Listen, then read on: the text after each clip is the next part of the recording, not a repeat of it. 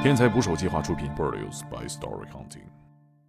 他听我哭完了、讲完了、说完了以后，他很镇静的跟我说：“你是配音员吗？你爱配音吗？”他说：“假如你今天从你的工作岗位上离开了，你就永远不要进去了。”我在配喜剧啊，我说。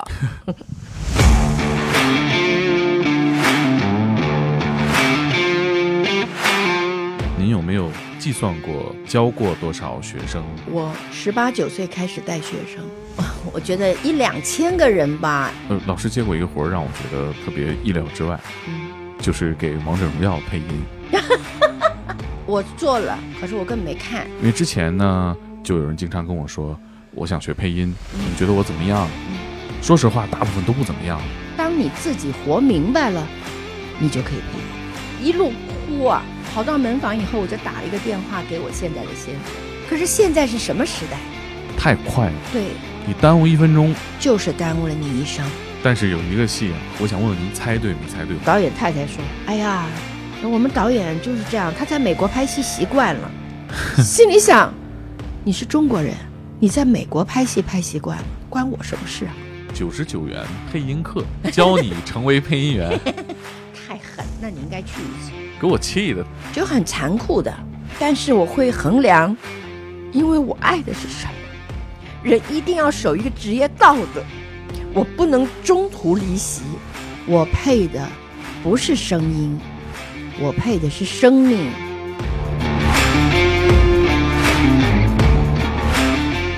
请点击订阅我的播客，拜托了。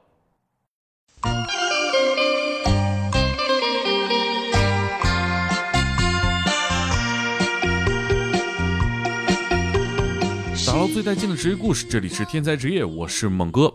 呃，今天临时更了一期啊，是因为之前承诺给大家，我和我的配音的老师、配音导演王慧君录的那期节目呢，还有下期，那今天就是了。这是我和王老师录的第三期节目了，我们从香港电影聊到香港电影人，这一期我们从戏里聊到了戏外，配音演员这个职业，要用有限的手段去演无限的人生，但当自己的生活状态与戏中的人物大相径庭的时候，怎么办呢？本期节目，王老师分享了一段自己的经历。某一天呢，他痛哭，但此时录音棚里啊，全都在等着他给一出喜剧配音。任何职业的宗师都不是一蹴而就的，像这样荒诞的困境，王老师也经历了很多次。用他的话说，他好像在跟电影谈恋爱一样。电影配音的工作呢，我觉得像匠人，有时候呢像铁匠，对一句台词呢锤锤打打才能过关；有时候像木匠，要考虑哪块料塞到哪一个坑里才能合适。但是也不像匠人，因为还要和很多人打交道，比如说要平衡导演、演员、配音员、录音室，当然还有自己的直接的金主——电影制片。比如说某一场戏呢说不通了，是导演没拍好还是演员没演好呢？反正配音员就是配不进去。那要增加工期，怎么说服制片呢？像匠人一样的王老师也面对过这样的复杂问题。比如说有一次，一个全球知名的大演员和一个大导演都觉得自己没错，但这句话就是讲不进去，怎么办呢？一起来听节目吧。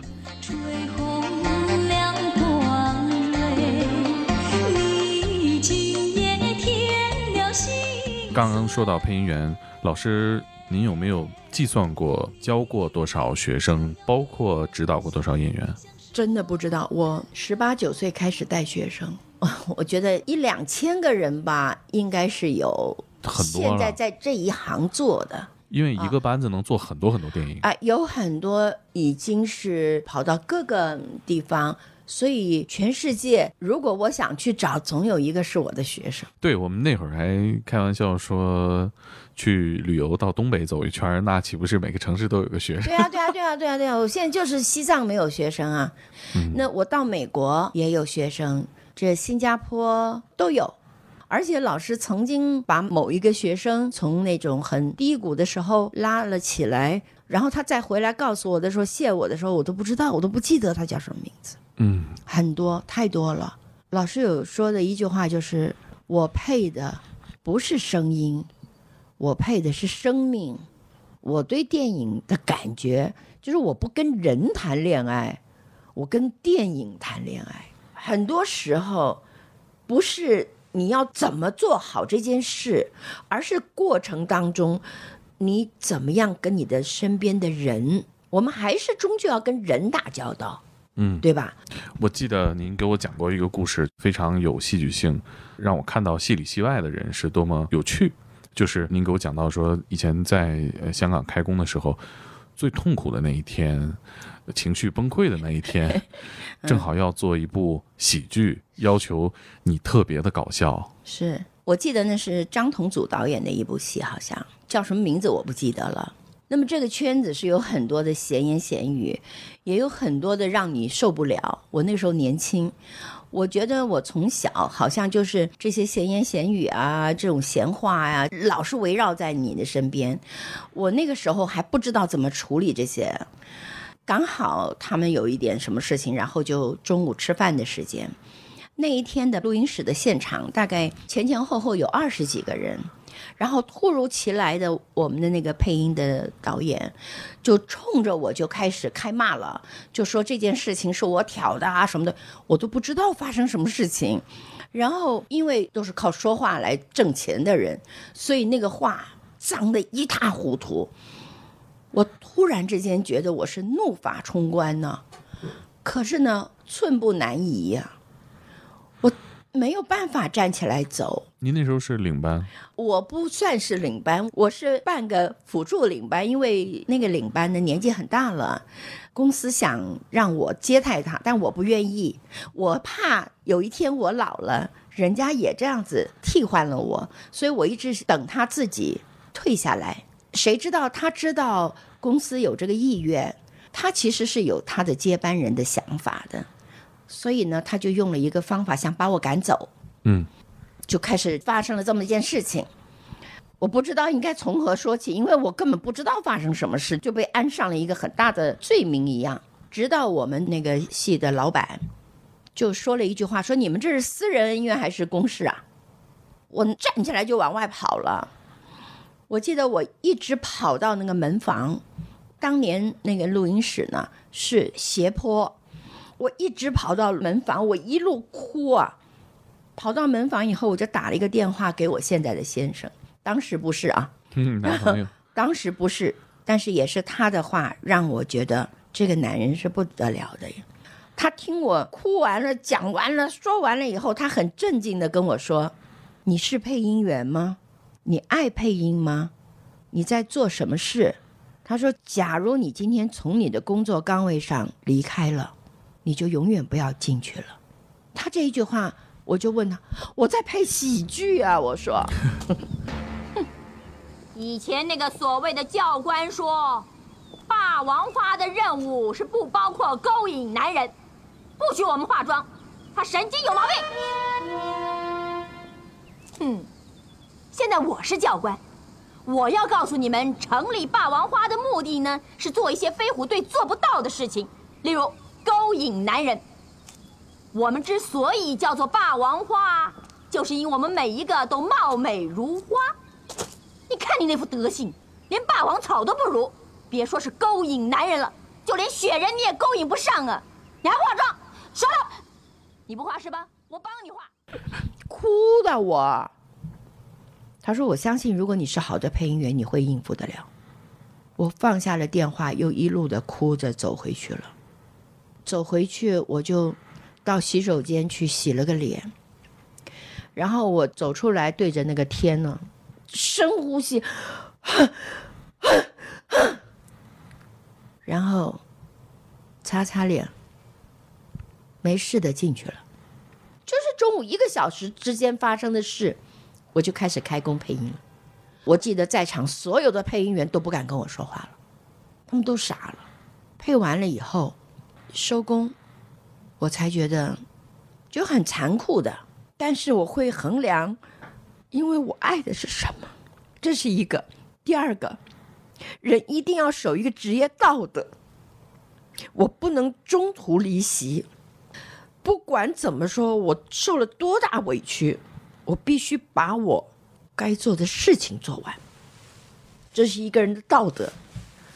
多年以后，我也做了一部戏，当时导演那个镜头剪重了，演员配不上那句话，然后演员发脾气。我说没有理由啊，怎么可能会有错呢？然后我就看了一下嘴型，原来导演把同样的一句话剪成了两个镜头，嗯，一个是正面，一个是侧面，但是台词是两句，不是同一句。我觉得我自己也错了，我走进去我就说：“哎，导演，我说那个镜头是重复的。”导演当着众人面前拿着手上的矿泉水瓶子冲着我砸过来了，然后说：“你怀疑我的剪法吗？”我一下子就懂了，现场所有的人通通都为我叫屈。配音的那个演员呢是个大演员，然后我也很记得那个演员手上拿着念珠，很拽的说：“那你们想怎么办？”我说：“没关系，你照你的配吧。”然后我也是走到后面的机房，也是对着天深呼吸了三口气，然后我擦干了一点眼泪，我就跑出来，因为我很爱哭的。当我出来的时候，所有人都叫我不要配下去，因为他们说太不尊重你了。因为这件事情是他是错了嘛，我说我错了，我说那个场是导演，他想怎么剪就怎么剪，我即便看出来我也不应该说。然后就因为那个，我继续做下去了。当然，他们的制片会报告老板说发生这样的事情，他们的老板说，那要不然就换掉我好，就把我换掉，说免得跟导演之间有什么冲突。我跟老板说，你不能换掉我，我也不会跟你解释为什么。但是我开工的做了这一部戏，你不能中途换掉我。当戏做完了，导演来跟我对不起。导演太太说：“哎呀，我们导演就是这样，他在美国拍戏习惯了。”心里想：“你是中国人，你在美国拍戏拍习惯了，关我什么事啊？对吧？”但是当我把整个戏做完的时候，老板也说：“谢谢你，就是你没有因为导演这种情况把这个期给往后拖，没有。但是老师始终有一件事情，就是说我们要守我自己的一个职业道德，这是第一个。第二个，我的作品，我绝不做一半留给别人来做。嗯，做坏了算谁的呀？对，不是做坏了算谁的，这是我的孩子，我养。啊，老师还是这个想法很感性。我常常说这个话，就是说，导演一个电影是他的孩子，然后他做完以后，他送给我当养子，嗯那我不能把他养坏了。嗯还有一个电影也是这个稍微这样的情况，因为导演要赶片子，所以夜里三点到早上七点配音啊。那那个时间段说话好累的。我从早上九点开工到夜里三点，然后他一定要我半夜的骑，就因为他们要赶片子，我怎么推都推不掉。那么在那个时间段配音，是要付给配音员三倍的价钱的。棚也贵，棚也贵，所以呢，最后不得已，当任何一部戏拍完了以后，他们都希望赶快做完后期，赶快排片。任何一个环节拖了，就是会影响到他们的收入吧。我只好半夜配，因为那部戏是两个导演，也答应了我们，说是三倍的钱，所以我开始组织配音员来配音。我自己也在里面配了一个角色。谁知道，其中一个导演去台湾，临走的时候告诉我说：“你一定要帮我啊，我赶不及我就完了。”我说：“好，你放心。”然后因为是三倍的价，有些配音员配完了，另外一个导演就应该要付钱，结果他不付了。他不但不付了，他还说那是另外一个导演答应的。哎呀，我心里很难过，因为都是我的朋友，我只能跟我的配音员说，我没有办法保证你们拿到三倍的钱，但是两倍，我说他不给我也给你们。自己搭一份儿啊。是的，是的，谁知道？我觉得我应该跟这个导演去谈这件事的时候呢，这个导演很横，所以我就心想，那我今天晚上不去配了，对吧？我如果今天不开工，你的时间是你拖你的时间呢、我做梦都没有想到，他可以去找了另外一个领班，然后另外一个领班也去找一个人来学我的声音，继续 完成。啊，这个还套娃了。然后我也没吭声，他们就为我抱屈。我说：“你就让他配吧，等他片子上了，我可以告他，因为是我的声音啊，啊，对吧？”其实我就光说而已啊，我怎么可能去告人家？去台湾的导演回来了，一知道这个事情，气的赶快把原来我配的通通换掉，就是对我的不尊重嘛。嗯，之后呢，另外一个导演还很拽的，给你点辛苦钱这样。那我很清楚的记得，我当着他面把支票撕了。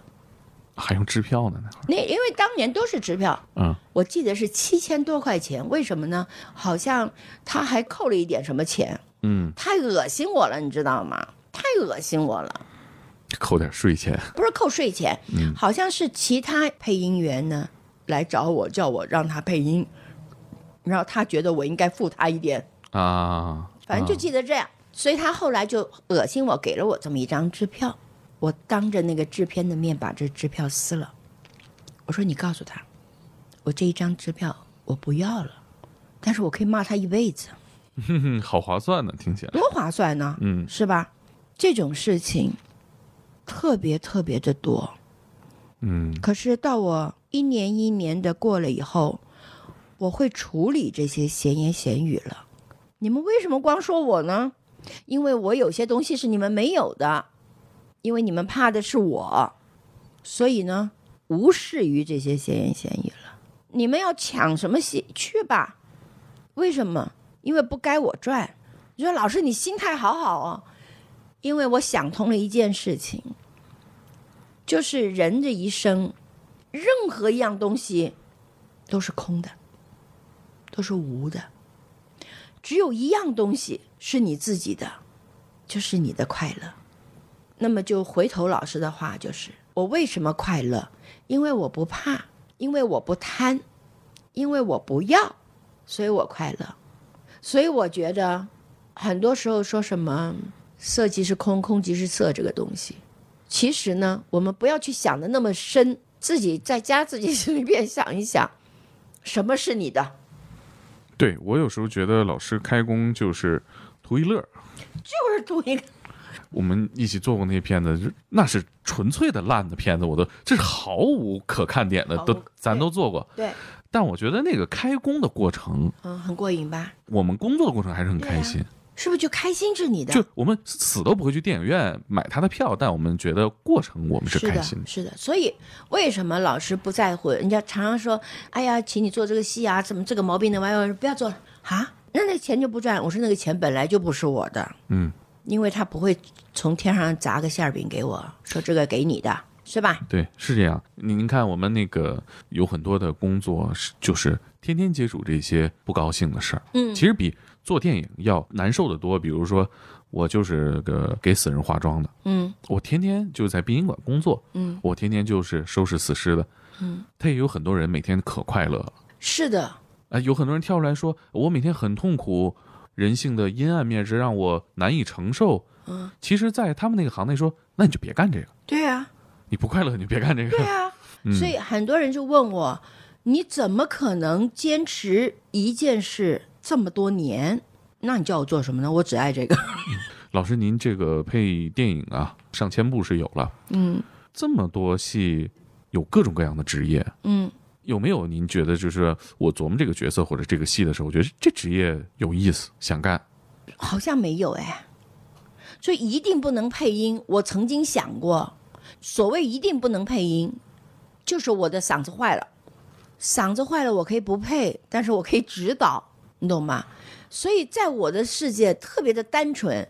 那也就是因为这个配音，好像做了三百六十行，但是呢，就是戏里戏外，回过头我还是喜欢我自己的，我没有羡慕哪一个行业的。反而我觉得，一旦我做了朝九晚五的一个经理，好了，嗯，我累死了，对吧？我每天得演多少戏，而这个戏呢，还我都把别人的那些东西都放在我身上，而且我还不知道别人怎么想，每天回家都累得跟干嘛一样，然后坐那边说：“哎呀，我到底为什么呢？想不出，明天早上又继续去，这个是我受不了的。我就很简单一件事情，我不高兴啊，不做了。哎，你为什么那么多钱？我高兴。哎，你钱太多，我们付不起，那别给我呗，因为我就不相信，我啥也不做，你就拿钱给我了，我也不相信了。你要拿钱，你是买了我的劳力，这是一件事；你买了我的经验，买了我的脑子，哎，对吧？嗯，哎我记得很好玩，有一个人说：“你是凭什么来决定你收多少钱？”我说：“高兴啊，什么都没有啊。”那如果你这样的话，你可能做不了事情，没关系啊。我我并没有想说非做不可啊，这就是我。所以这么多年坚持到今天，我乐此不疲。在每一部戏开始，我整个人就在跟这个戏谈恋爱。他的每一个镜头，每一个人，我应该怎么做？这个漆怎么样？这个收音师怎么样？这个声音怎么样？全在我的掌握之内。但是，一旦说“哎呀，收工了”，我就还他了，这个恋爱就结束了。那你说，老师，你回家干嘛呀？我好忙啊。你后来再看说这个电影，这个恋人她嫁给了谁？她过得好不好？是她有没有钱？跟我没关系了。对，其实呢，我在做的过程我也知道了，只不过我想，锦上添花也好，雪中送炭也好，就反正做到尽职。但是有一个戏啊，我想问问您猜对没猜对，或者说您的第一感觉对不对啊？嗯就是我特别喜欢的《东成西就》。哦，就是它的这个质量吧，你 你也难以说它有多好，但是呢，它在某一个维度上追求到极致了，就是我胡来胡到极致了。我们这么探讨刘镇伟，我跟刘镇伟认识呢，是他写剧本的时候，我简直没有办法想象有人能够写出这么好玩的东西，包括什么猛鬼学堂啊，什么僵尸什么啊什么什么什么乱七八糟的啊，所以他到东成西就的时候，就很多东西他玩的啊，配的时候是你会觉得。你那脑子是干嘛的？你懂吗？您能都完全理解那里面的，我我其实觉得那就太荒诞了，都能理解吗？是荒诞，但是你用另外一个角度去看，我会让导演先解释给我听的。你用你的眼光看这件事情，我用反的眼光看这件事情，有有错吗？嗯，对不对？那你们能有人接受，有人不接受吧？我也常常很多事情没办法接受他们导演的脑子哎，真的，就包括《大话西游》刚开始，我都怀疑你当时脑子想什么。就就感觉这项目不得亏呀、你知道吗？嗯所以呢，后期的时候想办法画龙点睛那么一会儿。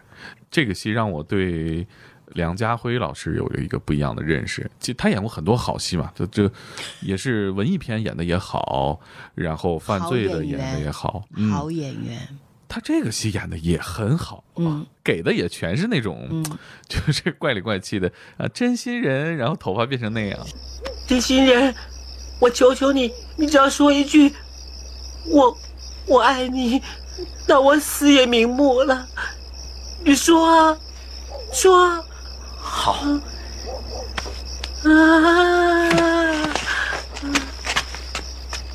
我看你一表斯文，为什么用脏话骂我？你还记得那些吗？我不太记得，但我你想讲一讲，我可以想到那个，因为我就是告诉你，做完我就忘了。嗯，但是谈梁家辉，好演员，演员里的典范。嗯，他现在也是大家公认的中国男演员里边的我顶峰。对我没有看过一个演员像他这么敬业。嗯，但是回头想一下，一个演员能够让人，不管是导演、是演员，或者任何一个人，能够让别人记住，他都是有原因的。他爱他的老婆，他爱他的家庭，他对他所有的事情的热爱，都从人开始吧。这也就是老实说，你想做好什么事，先从人开始。他所有包括，就我都说过陪韩战的时候的情况，真的很少有这样的。回头讲到刘镇伟，刘镇伟是一个非常非常幽默的人，他是一个绝顶聪明的人，但是有的时候也是受到一些片商的诱惑，然后我事实上我也拿不出来东西了。嗯，有人嫌钱多的吗？对，呃尤其是人家已经不需要再建立新的信任了，我就觉得你只要把这事儿办了就行，是我不要求你办的有多好。对对对，那么他有的时候也是被迫的，真的是被迫的。所以我为什么我觉得我从事的事情对老师来说，我特别爽呢？有人嫌钱多吗？我也不嫌啊。可是你送钱给我，我可以不要啊。为什么我不高兴啊？对吧？嗯这有钱难买我高兴。嗯，就你今天不可能大把钱送给我，说你不用做事儿，这是第一件事。第二件事情，我借了你的钱，我这个人整个人就在你这个钱里头，那我不干。同样，我又在我的快乐里，我又可以有钱，那我做。我记得有一个我是印象特别深的，那里边在配音这个层面把它诠释的特别好，就是《东成西就》里面梁朝伟的嘴肿了，啊啊啊！什么两个腊肠？然后他去那个酒店店小二，来两个腊肠，啊啊，对对对，你不是正在吃吗？对对对啊！你管我？哎，小二，哎嘿嘿，哎，弄两条香肠来吃吃看，你不是在吃吗？还要啊？我们来打包啊。哎，好啊，嗯，打包啊。你现在讲的我知道，就你一讲嘴我就知道是两根腊肠的，是吧？对，嗯太好笑了。所以呢，你怎么能够说他后面的戏有不好的呢？嗯，好导演有拍烂片的，烂导演也有拍好片的。人不是十全十美的，嗯，而且人是在变化的。只不过你自己跟你自己做朋友的同时，你有没有对得起你整个人的良心？嗯，确实，这个行业能接触的呃人，尤其是美人、美男、钱，有的时候会让人看不清自我。是一个名一个利嘛，对吧？可是当你想通一件事情，有了名必定是有利的，但是有了利，你就没有你自己了。嗯，那么当你没有你自己的时候，你就是为名跟利在做奴隶了，嗯对吧？嗯接下来的是什么？看不清自己了，嗯然后你什么东西都想要，但是没有人想到一件事情，就是要太多没地方放。老师是这样的，你给我，我当然想要了。可是我常常跟你们说的，就给一个够了就好。呃，老师接过一个活儿，让我觉得特别意料之外，嗯，就是给《王者荣耀》配音。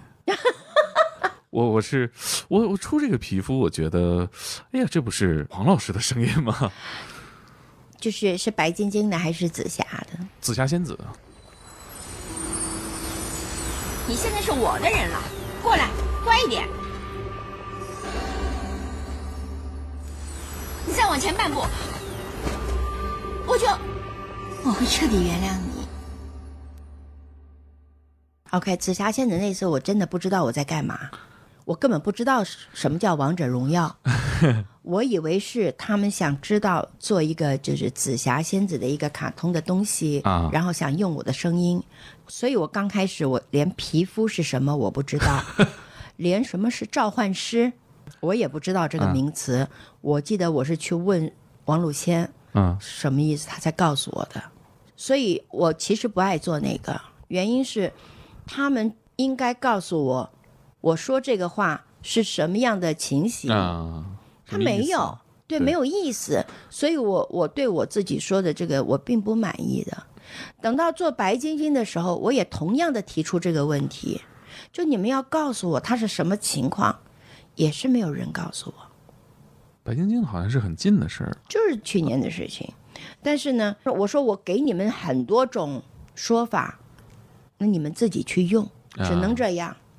因为他这个游戏呢，他在他发那个技能的时候，嗯，他偶尔会出这个对白，哦，他没有前因后果，就是我到现在都没看，你相不相信？我肯定相信。那个界面啊，您都自己点不到他出声的那个，是吧？你得玩嘛，哦。你得玩到那儿才能他才能说那个话，哦。他会有很大的留白空间让你去想象哦啊，觉得我这个皮肤做的好嘛，而且比如说我这个紫霞仙子和孙悟空两个角色同时出现的时候，他们才能触发那个对白出来，哦，还不是每一次都有。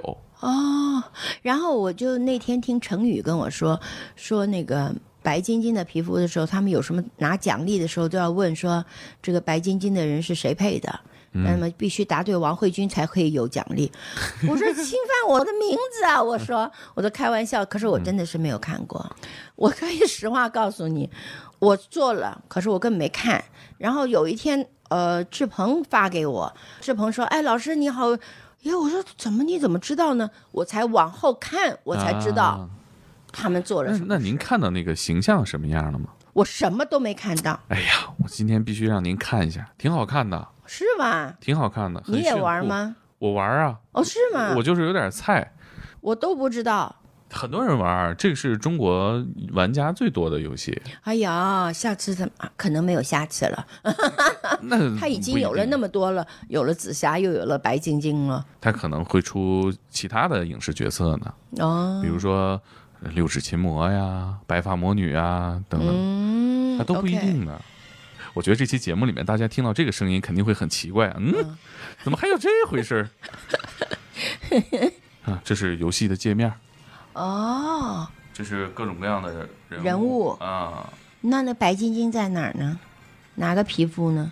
哎呀，白晶晶是，它基本上是什么？它就是打，是不是？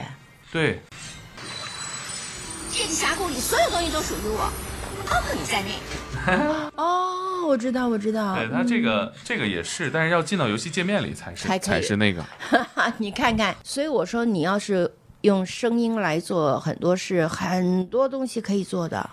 嗯但是呢，最重要一件事情就是你有没有心。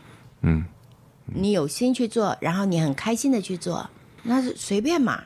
哦，我记得我跟你们说过，如果你们把有一些东西是必须扛在你肩上，你觉得你还能那么单纯、那么纯粹的去做事吗？千万不要说啊，老师，因为你到了这个年龄，你现在有多少的，我没有的。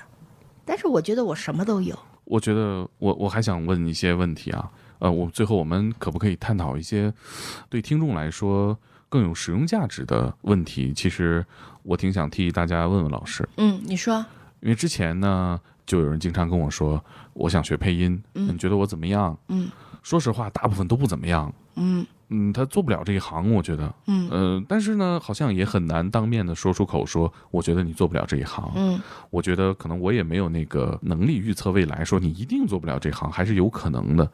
这一行呢，肯定是有他独特的天赋的。那在这么多学生里面，您这个招学生是面试的，嗯，那面试不过的这些学生，您会怎么去沟通啊？怎么让一个爱这个行业但他做不了的人死了这份心啊？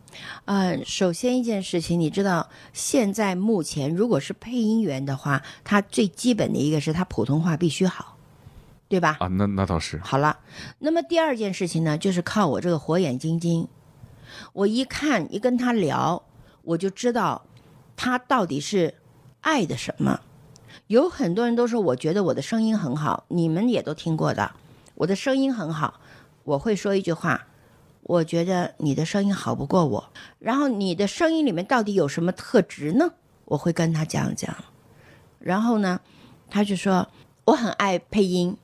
那么我说你爱配什么呢？他说他觉得在那个什么配音秀啊什么的。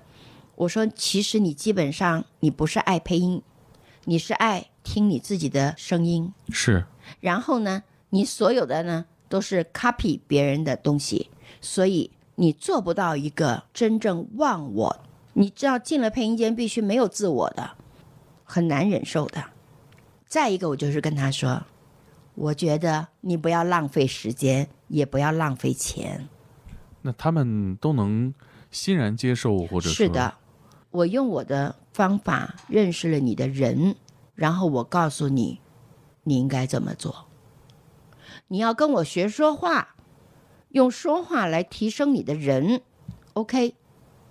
因为说话真的可以提升一个人，而且真的能够在你的人生旅程上更上一层楼。至于配音，是你没有这根筋。就是你对电影的认识不够。首先，你对你自己认识不够，我也会给他们留一个活口。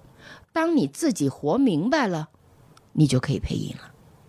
我会说的很好的，但是很多年轻的孩子，他可能二十出头，嗯，他听了这话，他一定会稀里糊涂的离开这个行业，他还会找其他的方式再进入这个行业。那么所以我还有一句话，我让你进来，我就是毁了你很多年的人生，因为你是不属于这一行的。你可以继续在这一行混，但是你要想清楚值不值得。再一个，我不希望给一个配音界带来很多祸害，因为你根本不知道你是在做什么，你自以为你是一个配音员，可是毁了你自己，你不知道。嗯，是，有很多学生，我就是这么告诉他，然后之后他们都是做别的事，回头还是来找我的。应该告诉这些做不了这行的人，他不要做吗？应该的，因为现在这个时代不是以前了。你说以前你磨磨磨很久，反正你哪一年出头再说吧。不差这口饭吃，对，可是现在是什么时代了？太快了，对，你耽误一分钟，就是耽误了你一生。对，我曾经有一个配音员从进来开始，香港的，我就告诉大家说他是不适合的，可是他的声音是很好的。这种其实最多，嗯最难，对对对，他声音很好的，可是他就是不适合的。演不了戏。不但演不了戏，他对这件事，他做这件事就是一个字，可以赚钱，可以不要那么每天上下班，难听点讲就是可以懒一点。到他五十岁，快六十岁了，人家不要他了，因为他眼花了，声音也不行了，他才要发觉，我都不知道我这一辈子在干什么。所以我觉得，一开始你就要告诉他，但是对于我来说，他是一个材料，他就是不想配音，我都让他配音了，我都会把他拉进来配音，难得的人才。可是真的要让二十几岁的孩子们认清楚，你虽然有青春，但是呢，时间很快。你要试想一下，你一旦进了这个配音圈，你的技能呢？如果你只觉得开口说话就可以配音，现在多的是。你认为这就是你的职业的话，你不要做多，三年你就会告诉你自己，你完了，因为你没有进取心，你没有向上心，因为你知道你只要做进去，张嘴就可以有钱，而这个钱呢，是吃不饱饿不死。如果你想要有更好的前途，那么你就要出卖你的灵魂，去做很多很多。你不愿意做的事，所谓不愿意做的事，那么就很简单，要出点声音到那个街边说什么，哎呀，广告什么呀，那你要去做，嗯。哪怕他给你五百块钱，嗯，你也认为是钱，可是他忘了一件事情，五百块钱拿在手上，很可能就没有了，因为那个钱本来就不该是你赚的。我其实说到这儿，我有一个感悟。我讲这么多职业故事，问了这么多各行各业里优秀的人，他最好的状态就是他享受他的职业，他快乐。我们有一个师兄弟吧，我们都在老师这时候，他挺快乐的。但是我觉得他后来接了很多活儿，他就是他会在自己的朋友圈啊、QQ 啊发，哎，我几点几点有空啊，赶紧这活儿干了。他可能会享受生活的状态，但是我觉得啊，他不会享受他这个职业的状态。是的，我因为我见过他享受职业状态是什么样的，嗯，他现在显然不是。是，你知道为什么吗？因为他已经被绑架了，被他自己的声音，被他自己的人格绑架了，谁也没绑架他哦。嗯，因为他说不出 no，他不能说 no，原因是什么？因为他自己知道他有几斤几两。而且我觉得有句话，我现在想想觉得有点可怕，就是生活不是工作的全部。这句话对，但是这不是你放弃你工作的借口，是的，它不是全部，它至少是一部分，嗯，很重要的一部分。是的，每天你要花很多时间。是的。所以呢，如果你要真的走进一个行业，不要管是配音也好，是什么行业也好，当你自己觉得，我们常常讲说，一瓶子不满，半瓶子晃荡，就你也觉得你自己是这一行，对吧？我也配了不少啊，不管它多少，我的声音也出现啦。所以你总认为你自己是配音员，可是你丢失掉的东西呢，你不知道。然后呢，那个时候我所谓说被你自己绑架了，人家找你来做一个东西，你真的很不愿意跟他，但是你要去做，你担心万一你说了不，可能下次就没有，所以你对你自己没有自信。嗯。那我不是常常说嘛，你们先把自己的基础打好，因为配音特别简单。嗯，我觉得这一行人其实跟各行各业比来说，这行人很少。真正属于嗯，配音员的人太少了。其实针对很多小众的行业，嗯，呃有句话就特别对，但是有点难听，叫“水浅王八多是”，的，就因为你这行业足够小所以你这个孩子就不好讲。僧多粥少，我觉得意思也不一样。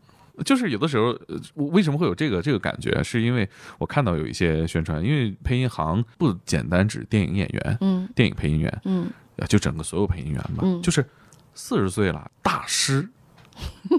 这个我自己发朋友圈吐槽过这个事儿，我不介意在节目里讲，因为我在配音行就很浅的，我们就这些连接啊，声音艺术家、对，朗诵艺术家，嗯，什么叫声音艺术家？什么叫声音大师？他能发出来不是人的动静吗？呃，老师就想问一句：什么叫家？啊，对呀、什什么么叫？叫专家？什么叫艺术家？我那时候我就有一种，就是这这个词不恰当，很很过分啊，但是就是水浅王八多，就行太小。是，其实是应该说井底之蛙，自己看这个事情，你懂吗？事实上呢，你都没活明白。对，我觉得很多时候他可能各个工作分不同的环节，是的，我把盘子碗刷的很好，我值得骄傲，嗯，但我能叫他刷盘子大师吗？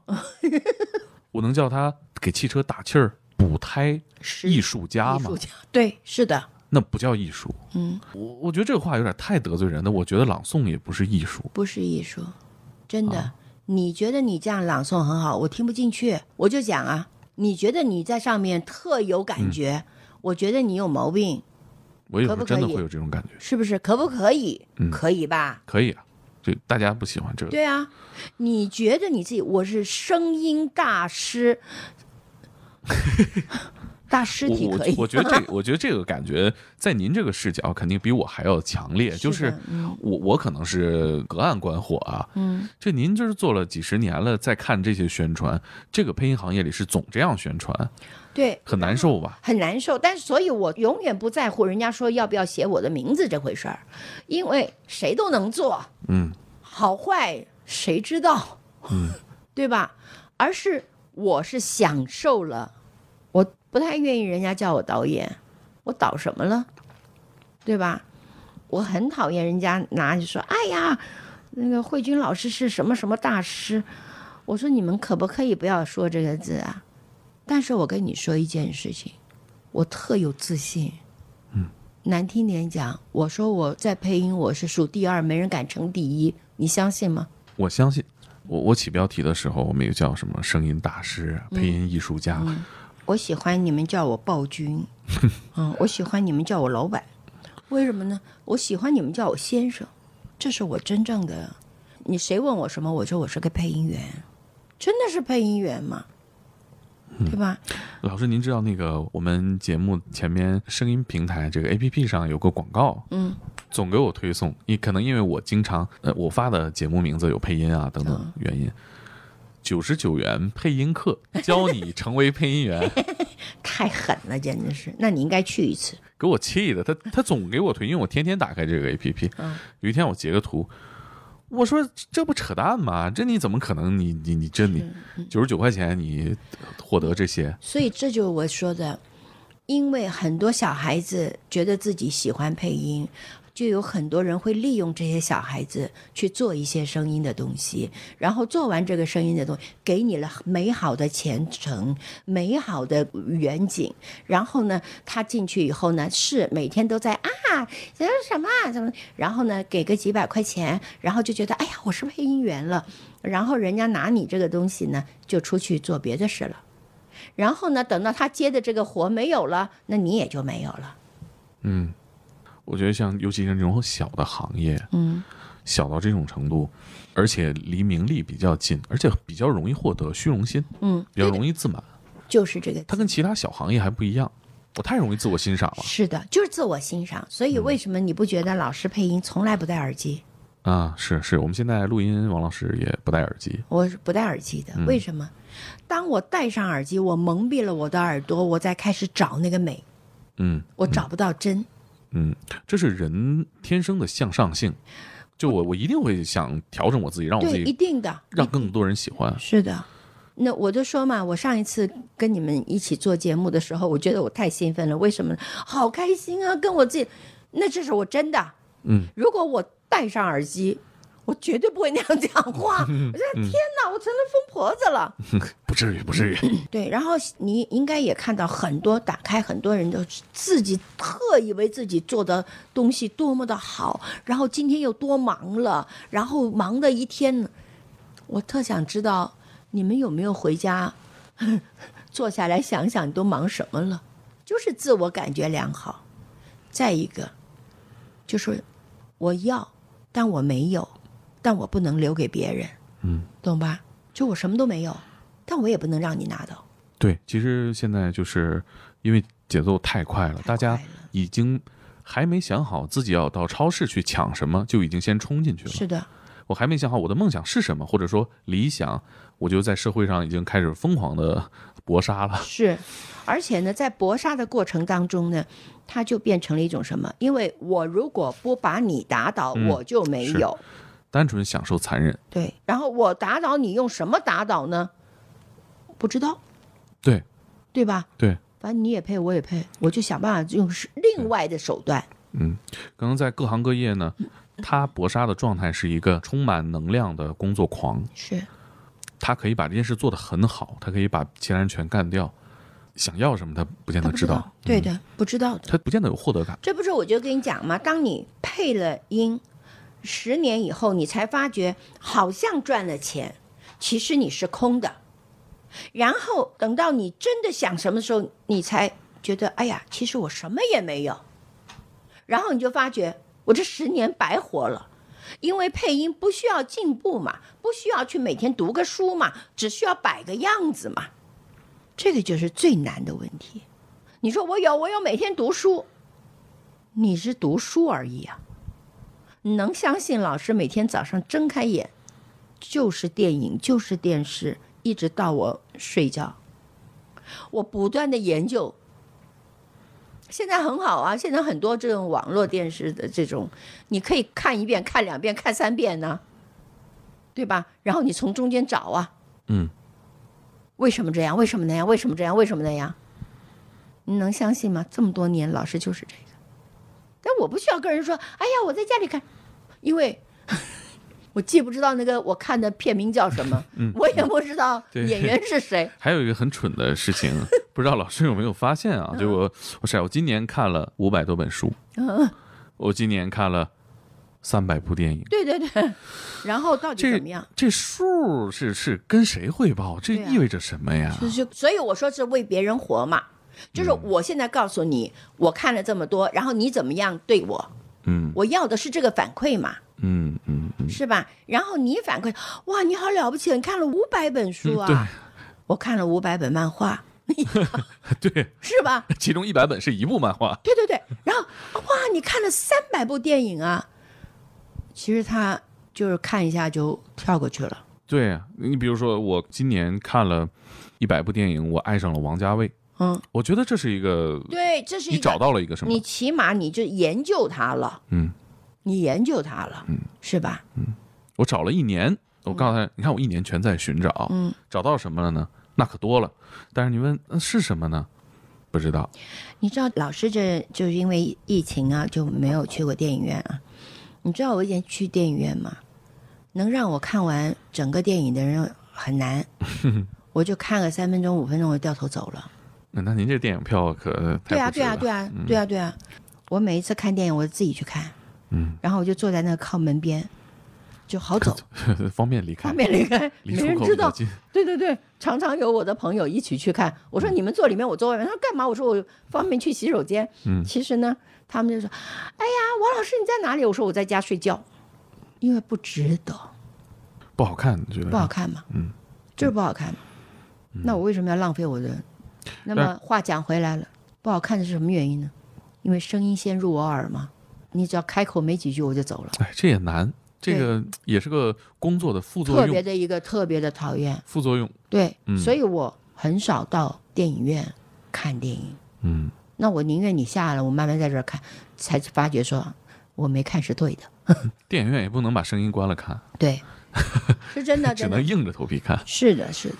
嗯，我我我我我有段时间刚配音的时候，也是到电影院啊，我我说我说这段配的不对啊，嗯，对吧？对吧？是不是嗯？当你好讨厌老师告诉你们以后，你们进去就没有办法忍受。我说不对不对，他这不对，你说你这电影不好吗？我说但是他那个真的不对啊，嗯，是的，嗯这是所所以为什么我在家里我可以关掉声音看呢？嗯，因为我看的是另外一个东西。你可以这这纯享版，我我对对对对对，因为它反正有字幕嘛，嗯，用用我的方法来看它。就我一打开，我就想，他们这个电影真是怎么会拍成这样？哦，今天节目时间到了，嗯。但是我们列的好多的还没讲到。精彩的都没讲，好，没关系，哎我们还可以再继续的，是啊，再找一天，我们还可以再聊，嗯，好不好？等到下一次，你要想跟老师聊天呢、那你以后不用做别人，就光做老师好了，没有的是聊了。嗯，行，那今天这期节目就到这里，谢谢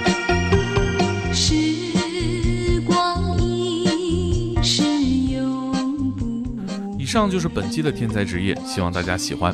呃，这是第三期了，采访王老师，他长达半个世纪的职业生涯总结的故事和智慧，再来三期也讲不完呢。